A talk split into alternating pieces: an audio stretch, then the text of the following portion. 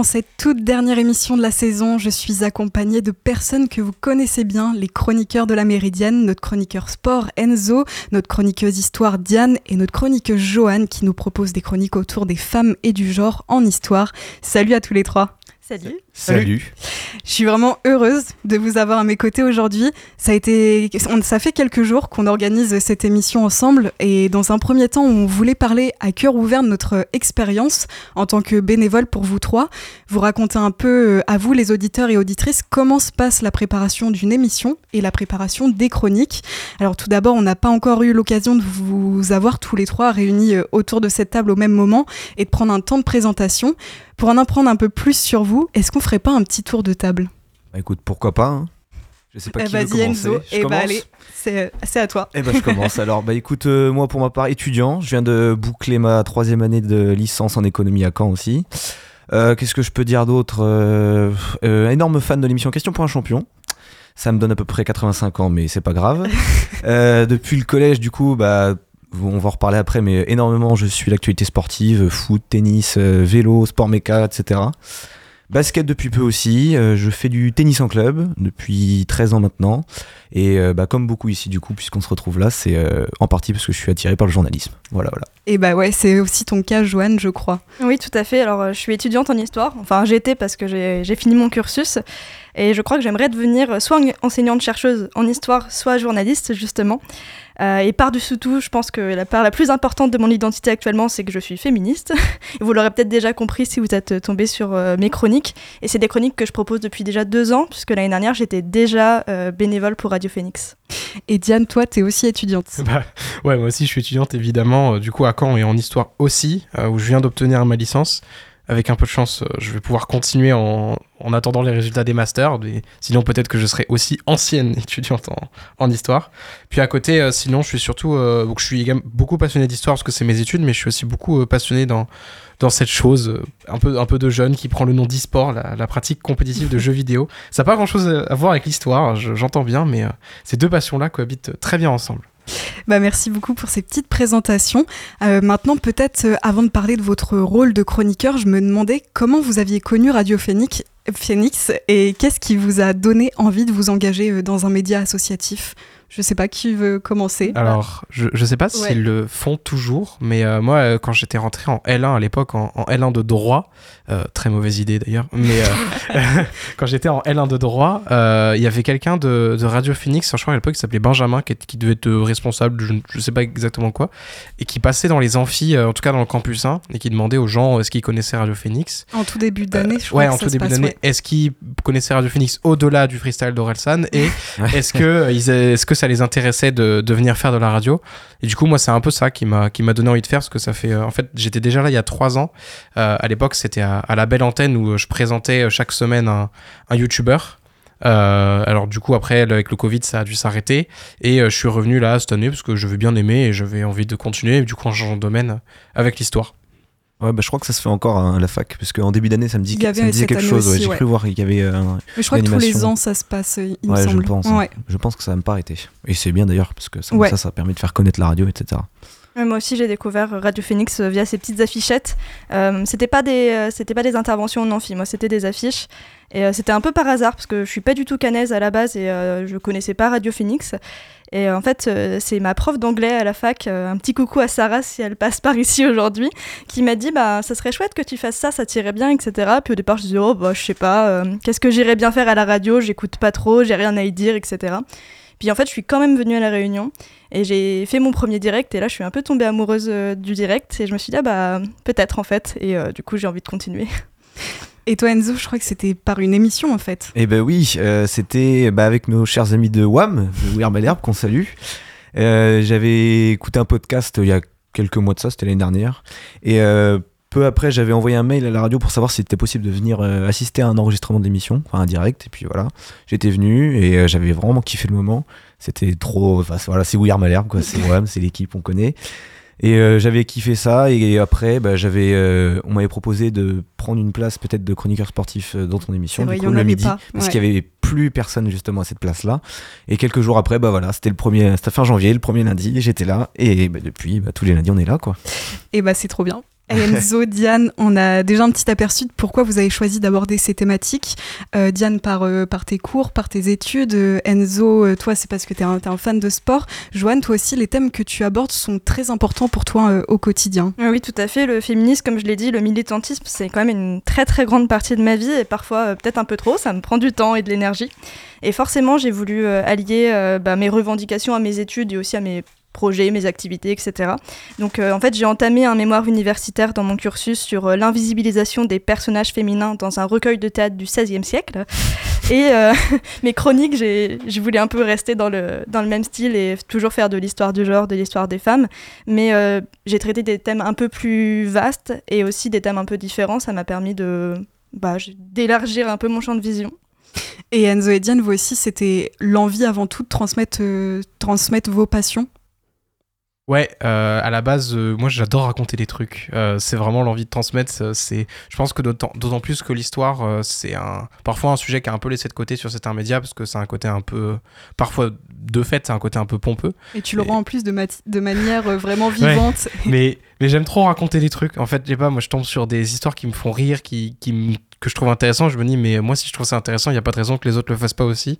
Donc c'est un peu pour ça que c'est ça qui me motive en tout cas. Bah écoute, ouais, moi c'est pareil. C'est, euh, je suis accro au sport depuis très très longtemps, donc euh, voilà, c'était naturel d'en parler comme ça. Et pareil, j'adore, euh, tu vois, découvrir des histoires un peu des fois à la con. Tu trouves des trucs, ça, te donne envie d'en parler. Tu, tu, partages des avis sur tel ou tel joueur. Tu, tu te chamailles des fois avec tes potes parce que voilà, tu t'es pas d'accord, mais c'est ça qui fait le sel du truc et j'adore ça. Et voilà, après, quand j'ai su qu'il y avait l'opportunité, bah, je suis venu, puis j'ai tenté, et puis voilà, on est là. Et avoir un thème de chronique, c'est déjà ça, mais on se rend pas forcément compte de la difficulté parfois de trouver des sujets précis. Comment vous vous, vous organisez donc pour les, pour les trouver? Euh, moi, de mon côté, cette année, c'était un peu hasardeux parce que je passais l'agrégation d'histoire, en fait, et donc j'avais pas trop trop le temps euh, bah, de travailler sur des, sur des thématiques. Donc c'était un peu en fonction de mes dernières découvertes, euh, de mes lectures, et parfois c'était aussi en rapport avec des sujets du programme d'agrégation, parce que ça faisait un peu moins de boulot, ça faisait une pierre de coups, donc c'était plutôt pratique. Euh, l'année dernière, c'était un peu plus euh, un peu plus recherché entre guillemets parce qu'en fait, euh, c'était en fonction de l'actualité, etc. donc, je cherchais souvent les mots femmes ou sexisme dans les moteurs de recherche pour voir les dernières actualités que j'avais pas forcément vues. Et c'était super plombant parce que c'était toujours des féminicides, des viols, etc. Et j'avais vraiment pas envie d'aborder seulement ces sujets-là. Et cette année, j'ai un peu pris mes libertés et j'aborde plus beaucoup l'actualité, mais du coup, ça m'a permis un peu de faire ce que j'avais envie, quoi. Et pour toi, Enzo, c'est peut-être un peu plus simple Ouais, bah c'est vrai que je reviens énormément sur l'actu fraîche, quoi. Donc en fait, euh, euh, c'était assez simple parce que comme cette année j'étais en préparation d'un concours d'école de journalisme, euh, je devais faire un suivi régulier de l'actu, quoi, et de toute l'actu sportive, pas que les sports principaux, pas que le foot et le tennis. Donc c'était assez simple parce que ça me rajoutait pas une, montagne de travail supplémentaire pour préparer juste la chronique. Quoi. Donc c'est vrai que c'était plus simple de ce côté-là que toi, par exemple, Johan, qui avait l'agrég à côté. Euh, moi, de mon côté, pour le coup, c'était pas super pro parce que souvent mon, sujet hebdomadaire, je le trouvais euh, la veille et la veille pas forcément à 20h. Euh... tu m'envoyais des fois très très tard. ouais, et ou parfois, rarement, j'essaie de l'éviter comme le matin même, des fois ça m'arrivait de me réveiller à 9h pour, pour écrire ma chronique. Euh, en général, j'y réfléchissais un peu, je me disais bon, j'ai entendu parler quoi récemment, et puis euh, je trouvais. J'ai jamais eu de problème de page blanche ou vraiment de soir où je trouvais aucun thème. Donc ça va, je pense que je, pense que je m'en sors. Et vous utilisez quel support pour, pour vous aider pour les rédiger? Euh, bah moi ça change à chaque fois en fait. Il y a des fois je lis des articles scientifiques, euh, des articles statistiques, etc. Donc euh, je lis des choses assez différentes, un peu d'actualité aussi. Mais rien que la prise d'information c'est long parce que bah, justement je vais éplucher des statistiques comme je le disais, ou je vais lire des articles universitaires et parfois c'était exprès pour les chroniques. Ça m'est arrivé de lire des essais aussi, donc forcément ça demande du temps. Ouais bah moi c'est assez varié aussi. ça va aussi bien des journaux télé des fois pour pour X euh, ou, Y actu. Euh, après, normalement, bah, les titres de presse hein, spécialisés dans le sport, hein, de toute façon, c'est un peu incontournable. L'équipe, euh, foot, tennis magazine, tout ça, tout ça. Euh, Twitter aussi, parce que je suis pas mal sur Twitter et bah, on trouve pas mal de choses des fois. Par exemple, bah, la parenthèse que j'avais fait sur la Barclay il y a pas très longtemps, mhm. c'était en voyant un tweet justement qui, qui me disait que bah, Aurélien Sanchez était le premier Français à l'avoir gagné et ça m'a redonné envie d'en reparler comme ça. Et après, euh, si Stade 2 aussi, des fois, c'est souvent comme ça que je commençais ma chronique, genre le dimanche soir, je me regardais Stade 2, comme ça, ça me faisait un récap de ce, que je, de ce dont je devais parler, parce que c'est un bon mix entre les actus vraiment incontournables et des fois des choses un peu plus originales. Ouais. Donc euh, c'était vraiment pas mal comme ça. Moi, c'était vraiment, euh, c'était vraiment hyper varié en fait. Vu que je trouvais mon sujet de manière un peu euh, différente selon, selon les jours, en fait, des fois c'était euh, quelque chose que je lisais bah, sur Twitter, sur une vidéo YouTube, ce genre de choses-là. Euh, donc des fois en fait euh, je pouvais relier ça à mon cours, des fois euh, ça me rappelait un article, des fois ça me rappelait une page X internet, parfois j'utilisais Wikipédia juste pour m'introduire au sujet. C'est super varié en fait, ça dépendait vraiment de ce qui existait sur le sujet. C'est-à-dire quand on a des sujets vastes globalement c'est très facile de trouver euh, des, des, plein d'articles dessus. Moi, quand j'avais parlé, euh, par exemple, du télégramme Timmerman de la Première Guerre mondiale, globalement, les- la Première Guerre mondiale, c'est extrêmement couvert comme sujet, donc il n'y a, Ouais. a pas trop de soucis. Après, des fois, quand j'avais parlé, par exemple, euh, du, du général Cabieux à Ouistreham qui avait, qui avait mimiqué une armée pour, pour dé- se défendre des Anglais, là, pour le coup, c'était c'est beaucoup plus niche comme sujet, donc il fallait, fallait chercher un peu plus loin. Mais ouais, ça, ça varie beaucoup, en fait, du- de ce qui existe sur le sujet. Et je pense qu'on se rend pas compte qu'écrire une chronique, c'est beaucoup, beaucoup de travail. Je pense que vous allez pas me contredire là-dessus. Combien de temps ça vous prend euh, en général et comment vous gérez ce temps-là? Bah moi, du coup, vu que je lisais des trucs, euh, des articles, des revues, etc., exprès, parfois, ça me prenait quand même euh, vachement de temps. Euh, je pense que j'ai pas vraiment compté, mais ça me prend deux à trois demi-journées. Donc après, je suis peut-être un peu trop consciencieuse. Je pourrais certainement y passer moins de temps, mais, mais voilà. Alors déjà, comme je disais, il faut trouver l'idée de la chronique, à la fois assez intéressante pour avoir de la matière, mais pas non plus trop, parce que parfois, on pourrait tenir bah, beaucoup plus que cinq minutes. Donc il faut synthétiser, c'est pas toujours facile. Donc après, il faut compléter. Oui, oui, je confirme. Enzo approuve. Pourquoi t'as as beaucoup dépassé euh, Euh, non, dépassé, non, mais en fait, euh, bah, je vais en reparler après. C'est vrai qu'avec le sport, t'as toujours pas mal de choses et voilà, faut faire un tri quoi. Oui, j'imagine. Moi, du coup, de mon, de mon côté, donc fallait que je complète les connaissances. Puis après, il y a forcément, il y avait la rédaction. Fallait aussi trouver des sons pour illustrer les chroniques. Et ça, parfois, c'était compliqué. Des fois, c'était, ça venait tout seul. Et il y a des fois, bah, vu que je travaille sur des sujets parfois un peu niches ou pas très populaires, ben, ça m'est arrivé plusieurs fois de passer vraiment beaucoup de temps à chercher un son pour finalement euh, rien trouver Mm. parce que bah, ça convenait pas ou le format allait pas ou alors il n'était pas libre de droit, etc. Enfin, c'était un peu compliqué. Euh, après, parfois, je fais quelques entraînements à l'oral pour voir si ça sonne bien, pour voir combien de temps je mets. Mais enfin, globalement, j'anticipais mes, euh, mes chroniques, quoi. Et toi, Enzo, euh, c'est c'est un peu pareil. Je pense tu partages un peu l'avis de, de Johan. Euh, ouais, alors un moins de temps quand même que Ouais. Joanne pour chaque euh, chronique, parce que bah du coup, c'est comme je disais tout à l'heure, c'est euh, beaucoup d'actu quoi, donc euh, c'est frais, c'est assez facile à trouver euh, en termes de, bah, de, de de données quoi. Enfin, je veux dire, je vais sur le site de l'équipe, voilà, je prends l'article, tac, euh, je reverse un peu, je complète à droite à gauche, mais c'est assez simple quoi. Euh, après, ouais, bah, du coup, les seules fois où j'ai mis un peu plus de temps à préparer les chroniques, bah, c'est quand je faisais Les des focus, focus, ouais. Forcément, sur la, j'en ai fait trois, je crois, trois ou quatre, je sais Ouais. plus. Il me semble. Ouais, il y avait Barclay, Paris-Roubaix et Ayrton Senna, donc c'est un 3. Ça. Et euh, aussi, euh, plus ça c'était à la fin par rapport aux premières émissions, j'ai pas mal changé ma façon de préparer la chronique euh, en me réécoutant. Parce que du coup, je savais pas du tout ce que ça allait donner au début. Et c'est vrai que je faisais plus attention à comment je tournais mes phrases pour que ce soit plus, Plus fluide. plus fluide Ouais. à- à la- au micro. quoi. Et c'est surtout là où ça a changé. Mais après, ça a pas mis forcément beaucoup plus de temps qu'au début. quoi. Donc je dirais, ouais, chaque chronique, euh, deux, deux heures à peu près. Ok, ouais. chronique. Alors moi pour le coup c'est extrêmement variable, c'est-à-dire des fois il y a des sujets que je connais vraiment bien et euh, en fait du coup j'ai à peine, j'ai même pas besoin de faire un travail de recherche et juste à écrire. Et des fois en fait quand j'écris euh, j'ai un premier jet et il me va très bien. Et du coup c'est limite bouclé en un quart d'heure. Et Ah euh, donc ça, ça c'est vraiment les plus rapides mais il y en a plusieurs hein, des chroniques comme ça, je connaissais déjà bien le sujet et en fait j'écris une fois, je relis, il me dit bah c'est bien. Du Je, coup, je suis un peu jalouse parce que moi, euh, même quand je connais le sujet, euh, je vais vérifier 3000 fois les sources. euh.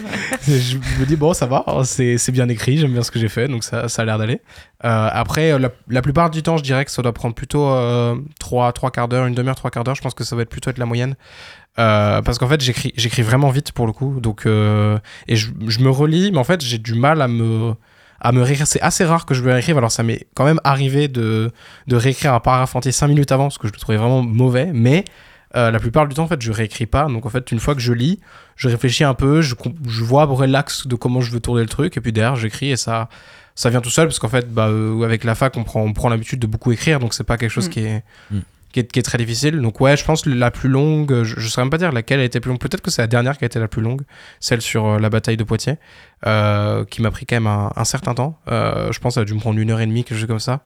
Mais bon, voilà, par rapport à, par rapport à, Enzo, par rapport à Enzo et Johan, c'est rien, globalement. Euh, moi, je pense que je devais être celle qui passait le moins de temps à faire sa chronique. En partie parce que je prenais toujours des sujets que je connaissais déjà un peu. Euh, et du coup, ça écumait le fait de devoir s'introduire sur le sujet, euh, de, voilà, qui, prend du temps ou de trouver des sources. Globalement, je, je savais très vite les trouver, donc il n'y avait pas de problème. Et pour terminer sur ces off radio, euh, je voulais savoir ce que cette expérience euh, vous avait apporté, ce que, ce que vous retenez de cette expérience. Euh, bah, du coup, pour moi, ça a été une vraie découverte, comme je le disais, vu que c'était un peu par hasard que je suis arrivée. Et euh, bah, à la fois, j'ai découvert euh, la radio et peut-être une, vocation quand même, donc c'est plutôt, plutôt important. Et franchement, je mesure la chance de pouvoir parler aussi librement à la radio de sujets qui me plaisent. et vraiment, les chroniques, c'est du travail, mais c'est super émancipateur aussi, donc vraiment, c'est trop bien. Ouais, bah, super expérience, moi aussi je me sentais toujours, je pense, plus à l'aise quand même à l'oral qu'à l'écrit, mais j'avais jamais pu vraiment le vérifier, parce que bon, c'est pas les exposés en cours que tu fais qui prouvent quelque chose, hein, parce qu'avec tes copains qui rigolent au premier rang, ça, ça trouble un peu le ressenti que tu as, mais euh, c'est vrai que là, avec les quelques mois que j'ai pu faire euh, ici, c'est vrai que vraiment, je pense que, ouais, comme Johan un peu, euh, une vocation, je pense, ouais, qui s'est qui s'est allumée en moi. Et à travers ce que tu racontes, les histoires que tu fais, enfin, que tu racontes au micro, franchement, c'est vraiment une chance comme le dit Johan aussi, de pouvoir être là, de parler de ce que tu as envie de parler. Enfin, c'est cool, quoi. Genre, vraiment, c'était bien. et euh, ouais, donc franchement, que de bons souvenirs au global.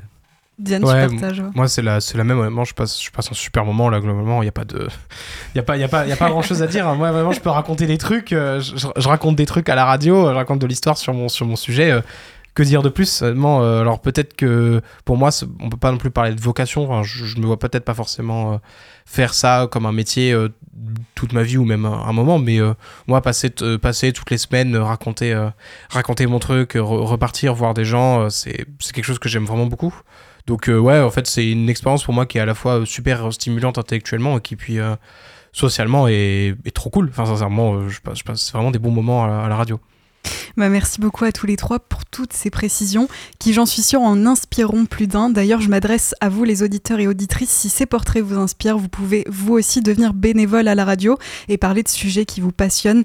N'hésitez pas à rejoindre l'aventure dès septembre prochain. si elle ne disait pas ça, elle perdait son salaire. attention, venez, s'il n'y a pas cinq bénévoles, elle n'a plus de salaire. pour terminer cette première partie, je vous laisse à tous les trois carte blanche pour nous partager des livres ou albums que vous avez découverts récemment et que vous voulez nous partager. Joanne, il me semble que tu voulais nous parler d'un essai. Je te laisse tout de suite la parole. Oui, euh, récemment j'ai lu l'essai Je suis dehors, Quelle vie pour les femmes après la prison d'Elvire Ramtaz. Et c'est paru cette année aux éditions Lattès. Et en fait, j'ai eu la chance de rencontrer Elvire Ramtaz au Salon du Livre euh, de Caen, donc à Époque, en même temps que Michel Perrault, dont je suis absolument euh, très très fan. Et même d'avoir eu une dédicace. Et en fait, son intervention m'a vraiment donné envie de, de lire son essai.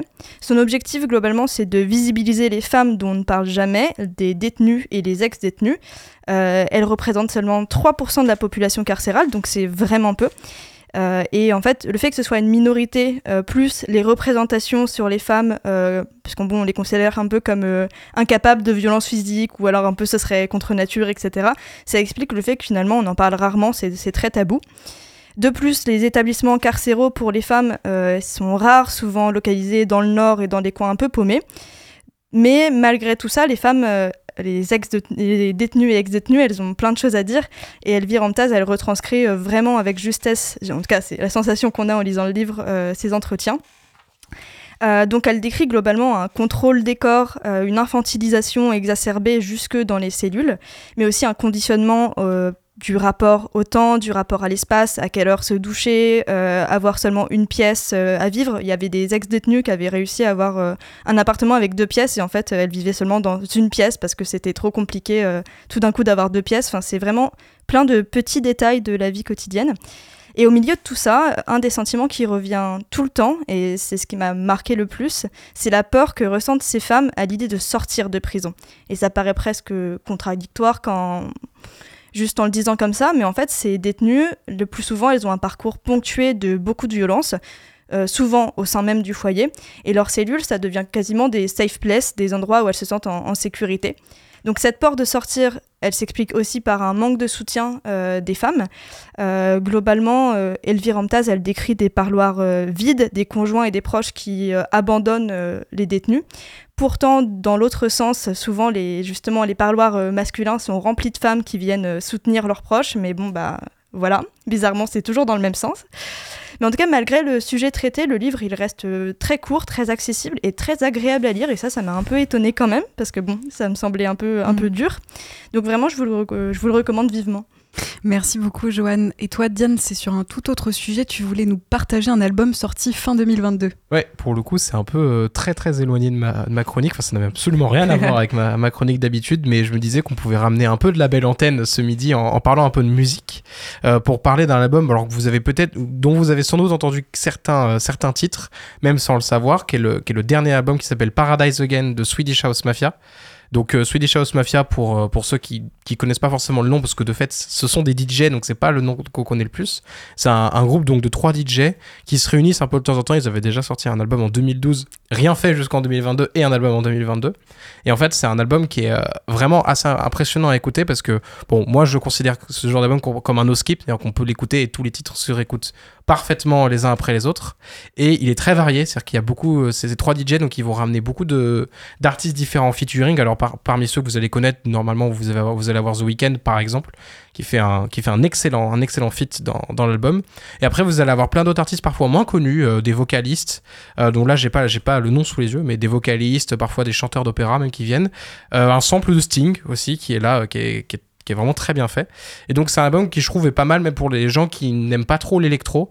Alors il y a certains titres qui vont vous, vous êtes un peu redondants si vous si vous n'êtes pas du tout dans ce genre de vibe là. Donc là à la limite vous, pouvez skip hein, évidemment. mais euh, mais je pense que tout le monde peut y trouver son compte et euh, c'est aussi une bonne manière de s'introduire, je pense à, bah, à l'univers musical des, des DJ électro. Moi je dis ça en tant que quelqu'un qui à la base écoute surtout du rap et pas tellement de l'électro et surtout pas l'électro ce style là et euh, où j'ai vraiment passé un bon moment. Et euh, c'est un album qui s'écoute en plus qui a beaucoup d'ambiances différentes. Donc on peut l'écouter euh, on peut l'écouter en soirée on peut l'écouter quand on quand on marche en ville et tout. C'est c'est beaucoup d'expériences différentes parce que chacun y trouve son compte finalement. Et honnêtement je trouve que ce serait dommage de de pas au moins essayer de glisser une oreille surtout que les premiers titres sont vraiment une excellente mise en bouche. Globalement si sur les 4-5 premiers titres vous passez un bon moment vous pouvez faire tout l'album vous allez kiffer Merci Diane pour cette découverte. Et toi Enzo, tu voulais rester fidèle à ton rôle de chroniqueur et revenir sur l'actualité sportive. Il nous propose un point sur les résultats porte d'Auteuil. Tout à fait, Chloé. Pas de livre, pas d'album ici. Pour cette dernière émission, j'avais forcément envie de dire un petit mot de Roland Garros. La plus belle période de l'année pour tout bon fan de tennis qui se respecte. Aucun chauvinisme, je vous assure, dans ma phrase. Euh, la journée d'hier marquait la fin donc des premiers tours du Grand Chelem euh, sur terre battue. Et le moins que l'on puisse dire, c'est que cette journée fut forte en émotion. On commence euh, dans le tableau messieurs avec le premier coup de tonnerre de cette édition 2023, la défaite d'entrée de Daniil Medvedev, numéro 2 mondial. Le russe, pourtant vainqueur récent du Masters 1000 de Rome, n'arrive décidément pas à bien jouer à Paris. Opposé hier au Brésilien Thiago Seibot Wild, 172e joueur mondial, Medvedev a tout d'abord perdu la première manche au tie-break avant de renverser la vapeur et d'emporter les deux sets suivants. On pensait alors le métronome russe réglé à son juste tempo, mais le jeune Brésilien ne s'est pas découragé pour revenir troubler la partition de Medvedev, globalement plombée par 15 doubles fautes et une irrégularité du fond du cours très inhabituelle. Après 4h15 d'un match marathon, c'est bien Seibot Wild qui a fait se lever le public du cours Philippe Chatrier. Victoire finale 7-6, 6-7, 2-6, 6-3, 6-4 pour le Brésilien, qui était pourtant au-delà de la 400e place mondiale il y a encore quelques mois. Il signe là assurément son plus beau succès euh, de sa jeune carrière et une énorme surprise dans cette partie basse du tableau. En parlant de surprise dans la partie basse du tableau, que dire, que dire de ce match de zinzin en session nocturne sur le Châtrier, où Gaël Monfils avait fort à faire au premier tour face à l'Argentin Sébastien Baez, 40e mondial et spécialiste de la Terre le Français de 36 ans qui a repris le chemin des terrains en mars après 7 mois d'arrêt suite à des soucis physiques récurrents, nous a rappelé pourquoi il fut un membre du top 10 il y a quelques années et qu'il est resté ce joueur formidable tantôt showman, tantôt génie. Face au pugnace argentin, notre Gaël National a d'abord sauvé 3 balles de 3 set pour finalement porter 7-5 dans la troisième manche. Baez est ensuite revenu à 2-7 partout. La décision allait alors se faire dans un cinquième set irrespirable qui a d'abord vu le français être mené 4 jeux à 0, sauvant même une balle de 5-0 sur son service. On pensait le match plié, mais impossible n'est pas français, et mon fils, poussé par le public à qui a sa cause, a soudainement retrouvé ce grain de folie qui, le rend, ce, qui rend ce joueur si unique. À grands coups de sacoche en coup droit, il a grappillé petit à petit son retard, d'abord 1, puis 2, puis 3 et 4 jeux consécutifs pour revenir à 4 partout. 3 briques plus tard, mon fils est offert une balle de match à 6-5 et ce dernier passing de revers le long de la ligne pour clôturer ce match de mammouth. 3h48 d'un âpre combat et une remontada légendaire dans le 5 set qui a même plu à nos amis de la Fédération française de la loose à qui on passe le bonjour. Score final 3-6, 6-3, 7-5, 1-6, 7-5 et une victoire aussi belle qu'inespérée pour mon fils qui retrouvera au second tour un morceau encore plus gros, le jeune prodige danois Holger Rune. En vrac, quelques autres résultats chez les hommes hier. Chez les têtes de série, ça passe facilement pour le finaliste de l'an dernier, Casper Rude, face au Suédois Elias Immer en 3-7 sec, 6-4, 6-3, 6-2. Victoire expéditive aussi pour Tyler Fritz face à son compatriote Michael Moe, 6-2, 6-1, 6-1. Holger Rune, j'en parlais, a lâché un set lui face à Chris Eubanks, mais se qualifie aussi pour le second tour où il retrouvera donc Gaël, mon fils. Et enfin, ça passe aussi en 3-7 pour d'autres têtes de série comme Zverev, Tommy Paul et Grigor Dimitrov. Côté français, c'est malheureusement fini pour le jeune Giovanni Mpecci Péricard. C'est aussi fini pour Hugo Gaston, pour Richard Gasquet et pour Quentin Alice. Une défaite étonnante face à l'Argentin Guido Peya. Seul mon fils donc et Arthur Hinderknecht sont passés. Euh, côté femme, moins de rebondissements, mais la belle performance de la, euh, de la journée est à mettre au crédit de la française Diane Paris, tombeuse de la tête de série numéro 25, l'ukrainienne Anelina Kalinina, qui était pourtant finaliste à Rome il y a peu. Victoire 6-2-6-3 pour Paris, qui retrouvera au second tour la talentueuse russe Mira Andreeva, 16 ans seulement et déjà 146e joueuse mondiale. Chez les gros bras, pas de souci pour Iga Swiatek, la numéro 1 mondiale qui s'est qualifiée face à l'espagnol Buxa. Ça passe aussi pour Goff en 3-7 face à une autre espagnole, Mazarova. La tunisienne 11 Jabeur gagné aussi en 2-7 face à Bronzetti et ça passe aussi pour Ribakina face à Fruvirtova. En revanche, la vainqueur de Roland en 2021, la tchèque Barbara Kreshikova, s'est fait éliminer d'entrée face à Leia Tsurenko. Et c'est aussi fini pour euh, l'ancienne numéro 1 mondiale, la Bélarusse Azarenka, face à la canadienne Andreescu. Euh, côté français, à part Diane Paris, malheureusement, seul Océane Dodin s'est qualifié, mais c'est terminé pour Clara, pour Burel, Fiona Ferro et Selena Janijevic. Actuellement, euh, Tsitsipas est sur le cours et aujourd'hui on aura aussi l'occasion de voir Alcaraz, Djokovic, Roublev et les Français Humbert, Pouille, Van Hache et Moutet qui seront donc sur le pont pour leur deuxième tour. Et chez les filles, on surveillera les prestations de nos deux Françaises engagées aujourd'hui face à deux Russes, Caroline Garcia, la cinquième mondiale face à Blinkova et Léolia Jean-Jean face à Elinia Avanesian. Merci beaucoup à tous les trois. Vous restez avec nous, on fait une courte pause en musique. Et d'ailleurs, on se retrouvera aussi en musique dans la deuxième partie de l'émission, puisqu'on aura le droit à un petit blind test préparé par notre super régisseur Ateba. Pour l'instant, on écoute un titre qui nous a accompagnés au mois de septembre. Moment nostalgie, on écoute Morning Crystals de Marlon Williams. A tout de suite sur Radio Phoenix.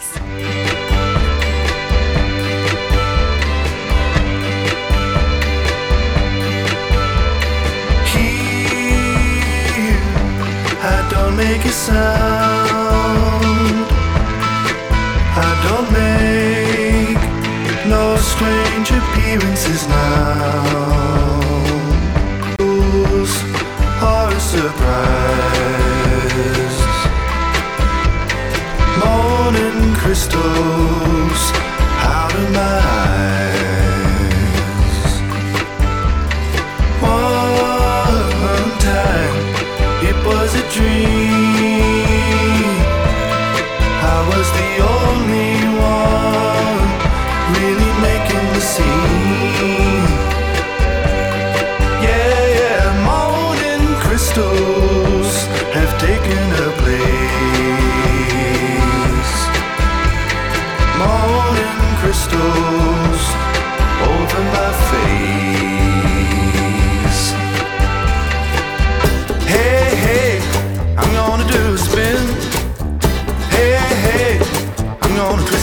shot.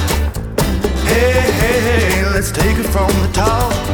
One, two, three, four.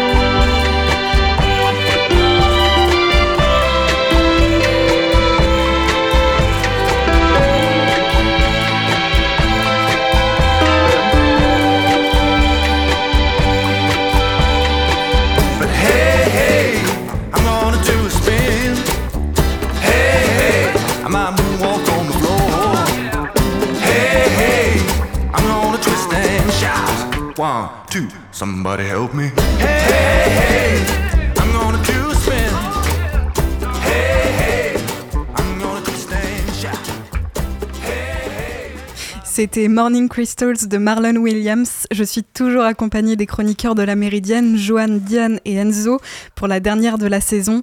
Dans cette deuxième partie, on vous a préparé une petite surprise, un blind test spécial film, série et jeux vidéo. Vous pouvez également euh, jouer depuis chez vous. Ce petit quiz a été préparé par Ateba en régie, que je remercie. D'ailleurs, on l'entendra peut-être à certains moments si personne de nous ne trouve la réponse, et ce qui risque peut-être euh, d'arriver. Euh, Joanne, Diane, Enzo, on va donc tester votre culture. Est-ce que vous êtes Non, non, c'est une humiliation. Ouais, euh, allez, on, ça devrait le faire, je pense. Bon bah allez, on lance le, le premier extrait. Ça commence. Oh, c'est les experts.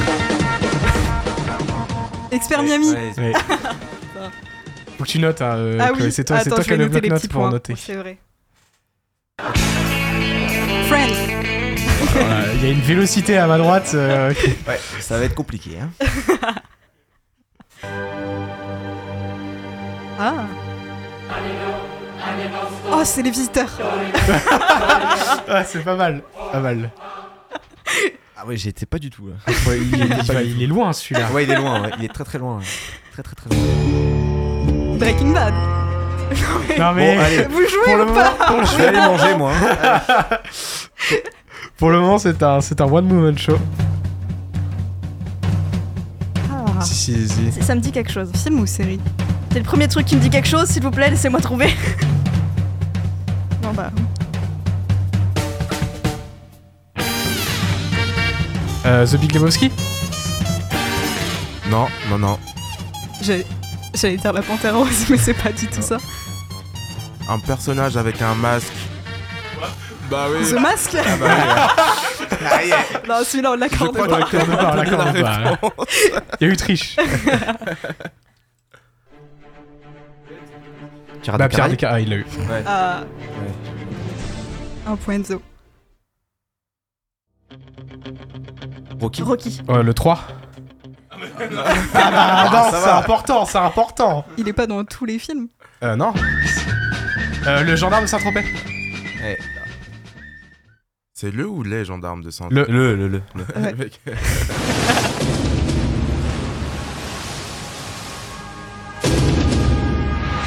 Vous l'avez, hein? Ah oui. Non, j'ai- Euh, ah, Oh, mais oui Attends c'est horrible. Ça y est, on s'affiche, c'est le moment. Ah, c'est avec Paris. Hilton, non C'est, Oh, euh, mais alerte à Malibu Allez, vous. Voilà. Non, celui-là, je le prends pas. Il n'y a pas Paris Hilton Y a pas Non, Paris non, Hilton. Pamela Anderson. Oui. Pamela Anderson. Ah bah, pardon, pardon. On passe le bonjour à Paris Hilton, hein, elle nous écoute d'ailleurs.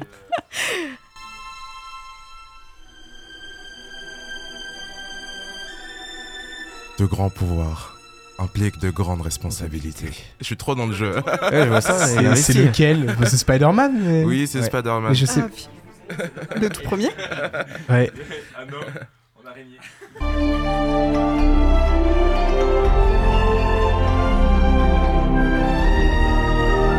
Ah, mais non, c'est. Avengers? Non. Indice, euh, c'est des enfants qui se perdent dans un Ah, arbre. c'est Narnia, non? Ouais, c'est Ah ouais. Ah, je sauve l'honneur Ah,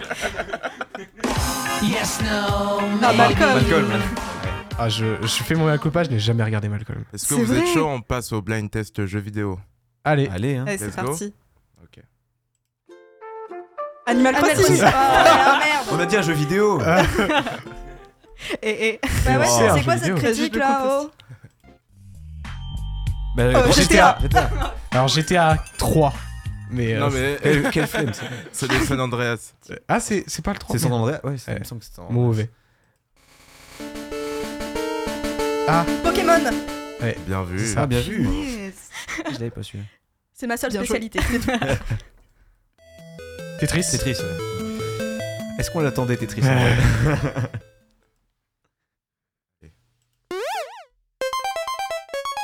Ah, Pac-Man Bien vu. Oui, bien vu. Ne pas jurer à la radio. ah, euh, Street... euh, Mortal Kombat, Voilà, pardon, ouais. pardon. Ouais, Oh là là Oh là là, j'ai failli commettre euh, l'irréparable.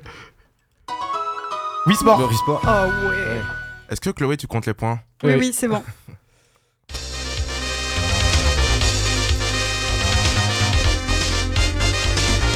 Ah, Street Fighter? Ouais, c'est ça. Ah, Oh là là. Allez, encore deux dernières. euh, Clash Royale. Ok. Oh là Oh là, je, je m'excuse, là, je... je- La dernière. Les Sims Bien Ah vu. non, mais c'est pas Ouais. possible. Trop vif. Ah bon, bah là, c'est sûr qu'on a notre gagnante là. bah, c'est bon, Diane.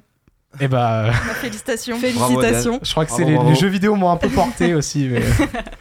Donc je pense qu'on arrive à la fin de notre blind test. Merci à vous d'avoir participé, c'était vraiment sympa et on peut dire que l'émission se conclut en beauté.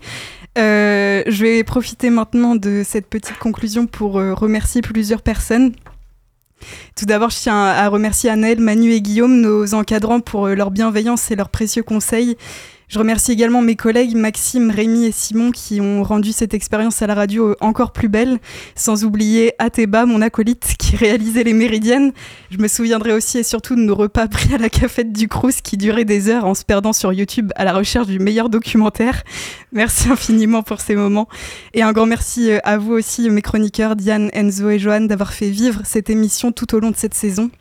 Et puis bah merci également à tous les auditeurs et auditrices de Radio Phoenix en général et les fidèles de la Méridienne.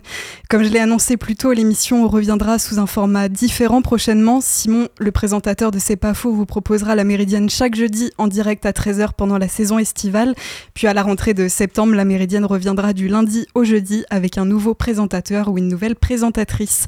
Mais on ne se quitte pas aussi rapidement, on se retrouve en présence de toute l'équipe de la radio et des chroniqueurs dans la belle antenne à 18h ce soir pour une émission spéciale et autant dire qu'elle promet de nombreuses surprises. Merci à toutes et à tous, c'est un plaisir d'avoir partagé ce petit bout de chemin avec vous et je vous dis à très bientôt.